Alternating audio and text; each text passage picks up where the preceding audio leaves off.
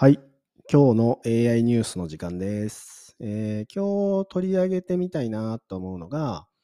え1週間前ぐらいから騒がれている、えー GPT-3 の後継モデル GPT-4 そろそろ発売されんじゃないの問題についてです。えっ、と、まあ、なんかそもそも GPT-3 って何なんだっていうところなんですけど、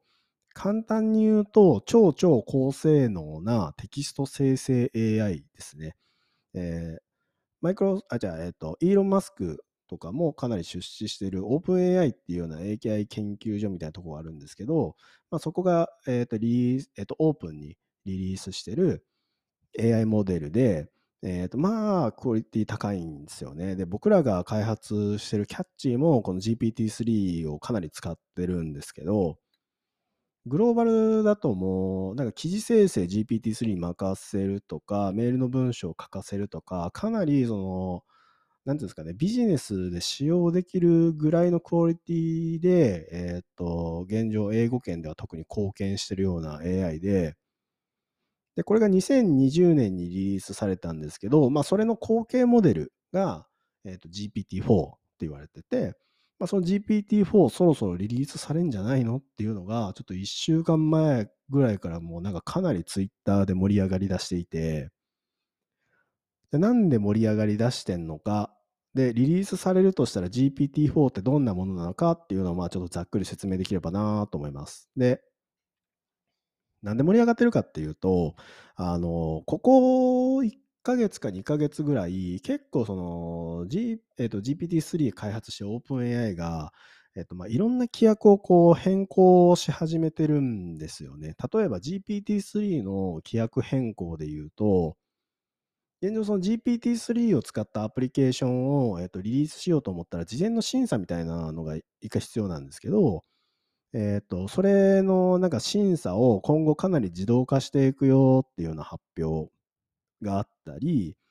今までそのツイッターの投稿文作っちゃダメだよとか、えっ、と、API また貸し、また貸しという言い方あれですけど、えっと、まあ、GPT-3 の API 使ったサービスを作って、さらにそこの、A、それ用の API を他社に開放しちゃダメだよみたいな、まあ、そういう禁止事項があったんですけど、規約がアップデートされて、なんかそこも取りあの取り除かれたっていうような動きがあります。さらに、えっと3日ぐらい前ですかね、えっと、モデレーション API っていう、えっと、暴力的、政治的、あとセクシャル、あと差別的な表現を除外するためのこう OpenAI が提供している API があるんですけど、まあ、それもアップデートされたっていうところで、え GPT-3 にかける、まあ、CS コストというか、まあ、なんかそのかなり自動化されてきている流れっていうのは、これもしかして GPT-4 のリリースにあたって GPT-3 にかけてるその CS コストみたいな、どんどんそっちに移行してんじゃないのかみたいな噂が結構発端になってるそうです。で、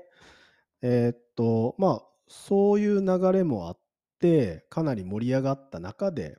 昨日ですかね、えーっと、GPT-4 がそろそろリリースされるらしいぞ、まあ、それが大体12月から2月の間なんじゃないのかみたいな投稿をしてる人に対して、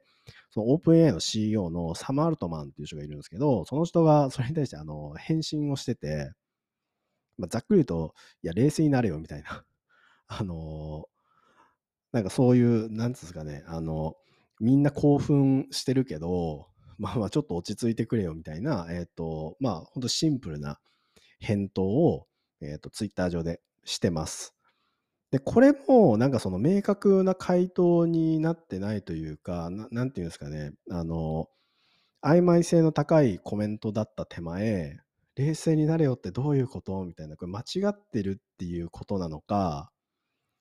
まあ、どういうことなのかみたいなのをまた憶測を呼んでて、またさらに盛り上がってるっていうような感じですね。で、その上で GPT-4 どんな仕様になるんだみたいなところをいろんな人がこう考察してたりするんですけど、例えば言われてるのが、えっ、と、大体 GPT-3 の100倍ぐらいのパラメータのモデルになってくんじゃないのかっていうところ。100倍のパラメータっていうのが、これか。えっと、まあ、本当にかなり、なんていうんですかね、あの、正確な言い回しではないかもしれないんですけど、そうなんか、その AI の性能を測るときに、パラメータ数がどのぐらいなのかっていうのが、まあ一つ、なんていうんですかね、その性能を測る基準としてよく語られるんですけど、まあ現状その GPT-3 っていうののパラメータ数がだいたい175億パラメータって言われてるんですね。で、GPT-4 が、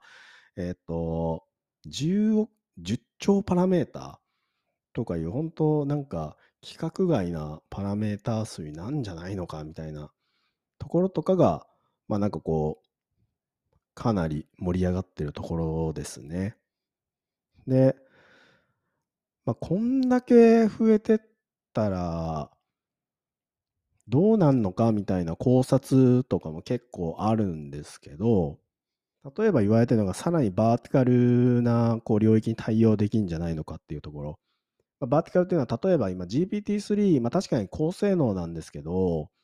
特定の法律文章までカバーできていなかったり、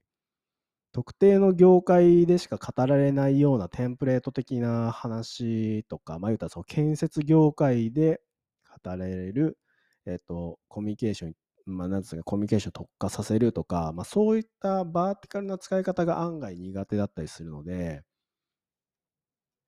まあこんだけパラメータ増えたらそこもいけんじゃないかって言われてること。あと、そのなんか連続的な論理思考もできるんじゃないのかっていうのもまあ一つ言われてます。どういうことかっていうと、割とその GPT-3 の問題点でもあるんですけど、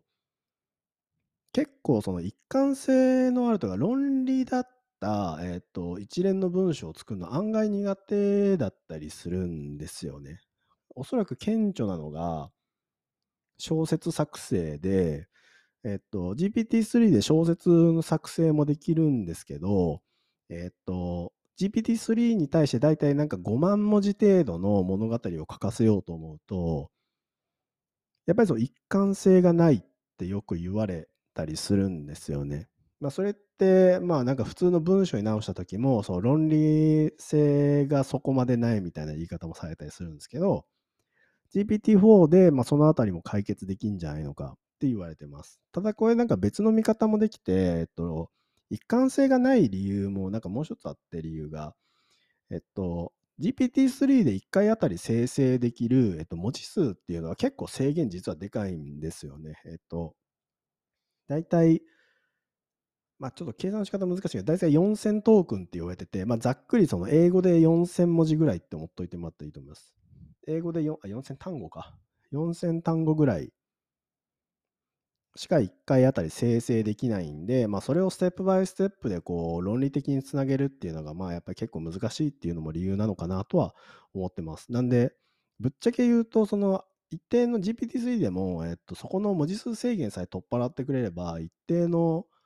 論理的な連鎖を作ることもまあ可能なので、GPT-4 では、まあ、そうですね、文字数が制限され、あ、じゃ文字数が撤廃されない限り、案外ここは変わらずなのかなっていうのが所感です。っていうところですかね。まあ実際、そのなんか GPT-4 そろそろ出んじゃないって言われてるのって、実はもう今年の頭ぐらいから結構言われてて、そのミディアムの4月のミディアムでもバズった GPT-3 系の記事で、GPT-4 は夏に出るみたいな、あの記事もバズってたんで、まあ、定期的に起こるような話なのかなっていうので、話半分で楽しみながら GPT-4 のリリースを待てばいいのかなっていうのは思ってます。はい、以上です。